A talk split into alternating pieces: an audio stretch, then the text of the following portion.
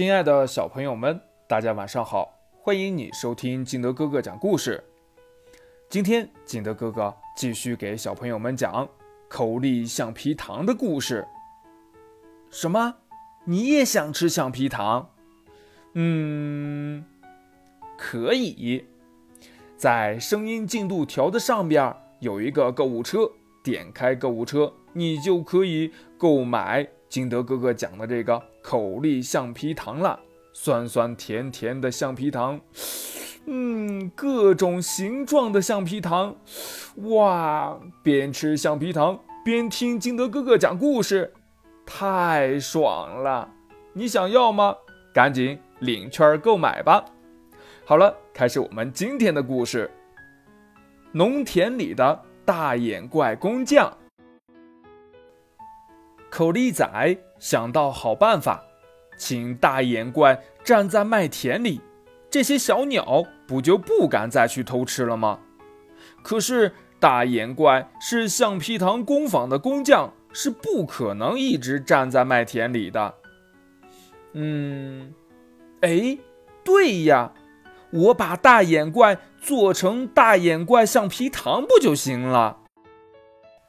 口力仔。跑回工坊，认真仔细地制作了起来。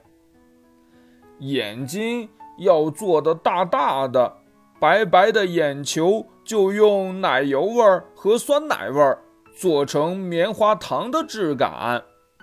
瞳孔就做成覆盘子口味的橡皮糖。身体要做成鲜艳的颜色，这样小鸟们看到才会害怕。